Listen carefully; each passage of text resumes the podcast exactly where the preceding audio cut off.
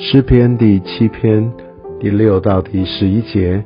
耶和华啊，求你在怒中起来，挺身而立，抵挡我敌人的暴怒。求你为我兴起，你已经命定施行审判。愿众民的会环绕你，愿你从其上归于高位。耶和华向众民施行审判。耶和华啊，求你按我的公义和我心中的纯正判断我。愿恶人的恶断绝，愿你坚立一人，因为公义的神查验人的心肠肺腑。神是我的盾牌，他拯救心里正直的人。神是公义的审判者，又是天天向恶人发怒的神。在今天经文当中，我们继续看到，呃，大卫他在被呃追杀的过程当中，他所写的流离歌，他其实并没有犯那个扫罗所要定他罪的这些任何的过犯，所以他心中非常的坦荡。但是呢，他不是因为自己的愤愤不平就要自己来出手，他乃是把这一切呃一个。好像寻求公义的这样的一个意念，跟他的这些的权柄，完全的交给神，因为他知道唯有上帝才是公义的上帝，唯有上帝才能够审判人，只有上帝才有这样的一个权柄。所以我们也必须明白，当我们好像对人会有各式各样的看法，或者我们认为他所做的事或他的为人是如何，其实我们都已经有的定论。有些时候，当我们来回顾我们所说的话，或我们心里对别人的一些的意念，其实还蛮有很多的审判的一个成分在这当中。所以，我们就是可以知道，呃，为什么呃神他总是要我们把这一切的主权来交给他，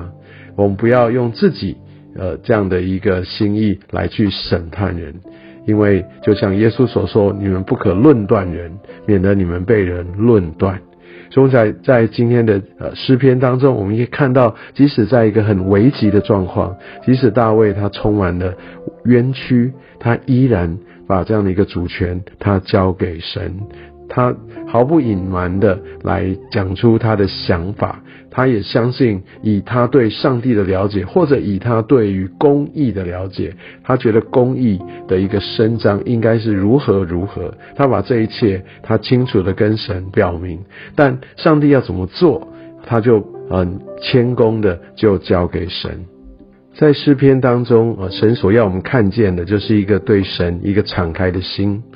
在诗篇里面，我们并不会读到任何一个圣洁无瑕疵的人，因为大卫他其实也是罪人。即使在这整个过程当中，他常常觉得自己有理，上帝要来救拔他。他是正确的抓住上帝慈爱的心，他知道当他按照神的心意而活，当他知道他按照神的心意来向神呼求的时候，上帝要垂听，上帝要拯救。也许因为他还不知道有耶稣基督要来，耶稣基督要为世人来舍下他的生命，要来洗净世人的一切罪孽，所以他还在用这种好像比较公义、比较呃行为纯全的这种方式来表彰他自己。但是当我们有了一个全备的福音，我们知道其实没有人是完全人，我们自己更不是完全人。所以我们必须明白，是耶稣基督他在十字架上所为我们做的，乃至于我们的罪可以得着赦免，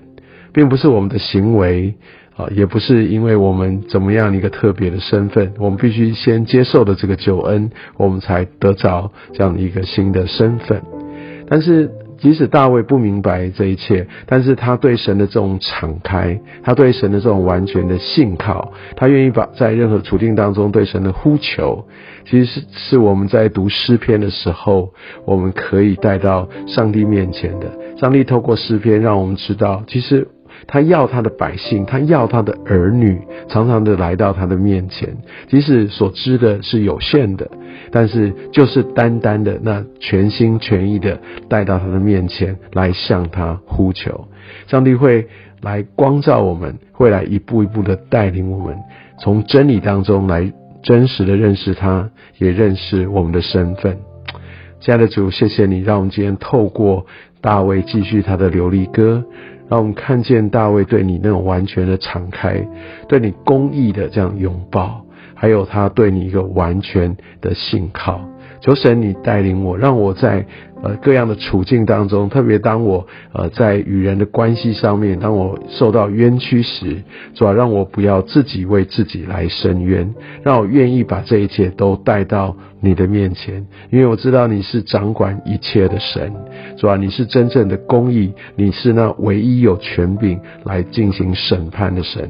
愿我在你审判的时候，因着我抓住这个救恩，主要我要来到你面前来谦卑，来自省。但我知道耶稣的宝血已经洗净了我，谢谢耶稣给我这样的恩典，也让我更知道你真是我的依靠，来自于我可以大胆的来到你面前来寻求你的公义。